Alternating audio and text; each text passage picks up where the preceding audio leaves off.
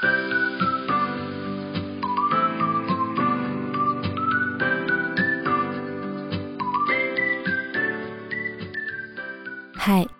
欢迎来到 R.S 的故事房。每周五晚上六点半，让我为你读一读我写过的故事。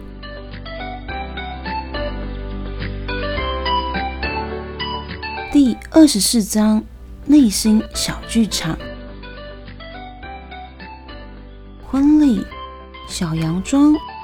听着李运家说，崔雨欣愣了下。林玉佳这回的话，成功岔开他烦恼的心思。要说崔雨欣其实都快忘记了婚礼这件事呢。哦，好啊，崔雨欣没多想，本能的乖乖答应李运家去试衣服。李运家被他的模样惹得笑了。他俩一进店内，店员便亲切的上来招呼：“两位好。”欢迎光临，很亲切的店员，还没有问崔雨欣想买哪一类型的衣服，就眼明手快的挑了几件，说是他们这季刚进的限量商品，很适合崔雨欣和李韵佳呢。两位要不要试试看这些衣服呢？店员堆满笑，热情地说：“两个人一起带衣服的话，可以打折哟。”崔雨欣愣愣地望着他，不知所措。他最不会应付这种热情的店员了。李运家这时开了口：“没关系，谢谢你，我们有想看的衣服了。”店员短短一愣，很快回神：“啊，原来……”他依旧堆满笑容，很是专业，一点也没有不高兴的意思。那请问是哪件呢？那边那件，李运家指向橱窗里的洋装，接着说：“请你帮我拿这位小姐的 size 好吗？”他抚上崔雨欣的肩，店员点点头：“好，没问题，我立刻帮你们拿。”林运家陪崔雨欣走进试衣间，崔雨欣兴奋地在他耳边小声嚷嚷：“组长，你好棒哦！”崔雨欣在他耳边热切地说。你怎么有办法拒绝店员啊？我每次看到店员，尤其是这种热情的店员，就什么话都说不出来。你不但拒绝他，还明确的告诉他你要什么耶。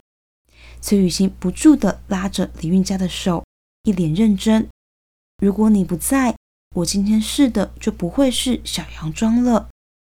李运佳失笑，他揉揉崔雨欣的发。雨欣没那么难，李运佳语声温柔。店员不知道你要什么，当然会告诉你他觉得你需要的。你遇到这种状况，只要好好的告诉他你真正的需求就好。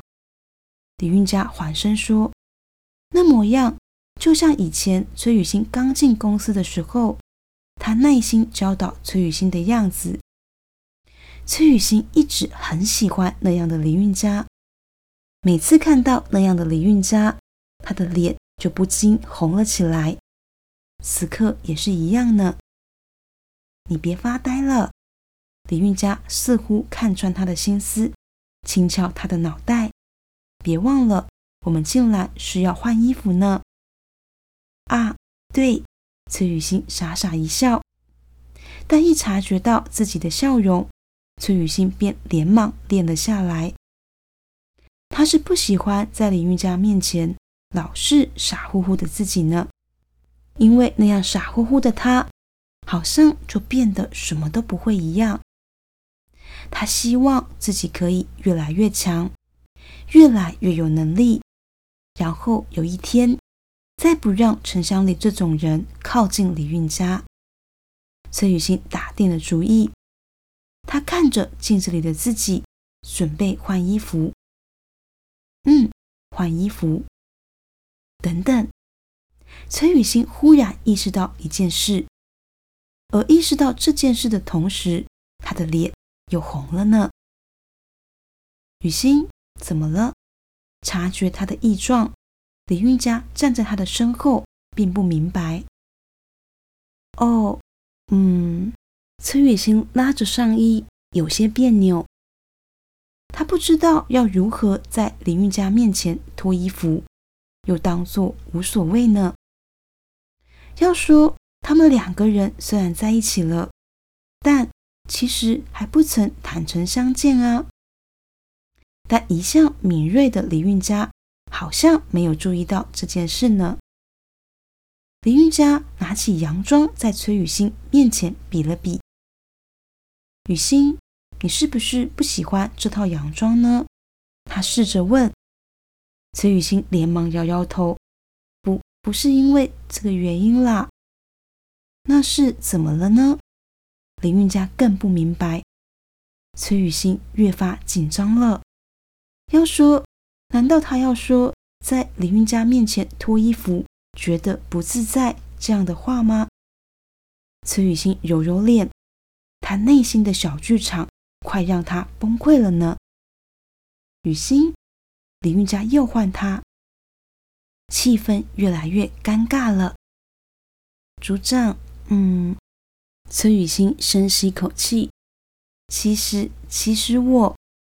崔雨欣正要打算说出实话呢，怎料李韵佳却是在这个时候忽然开了口：“雨欣。”我不该跟你一起进来的。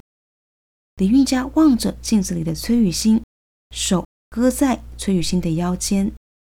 嗯，察觉到那异样，崔雨欣咽了下口水。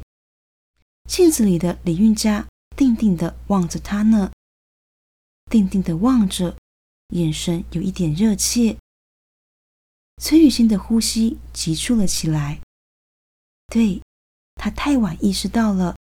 他们两个人待着的空间有多么狭小。组长，他喃喃：“你，我们。”他的心跳跳得很快，不知道接下来该怎么办。他本能抬眸望向李韵佳，而一切就像说好了似的。是那刹那，李韵佳低眉，温柔的吻了他呢。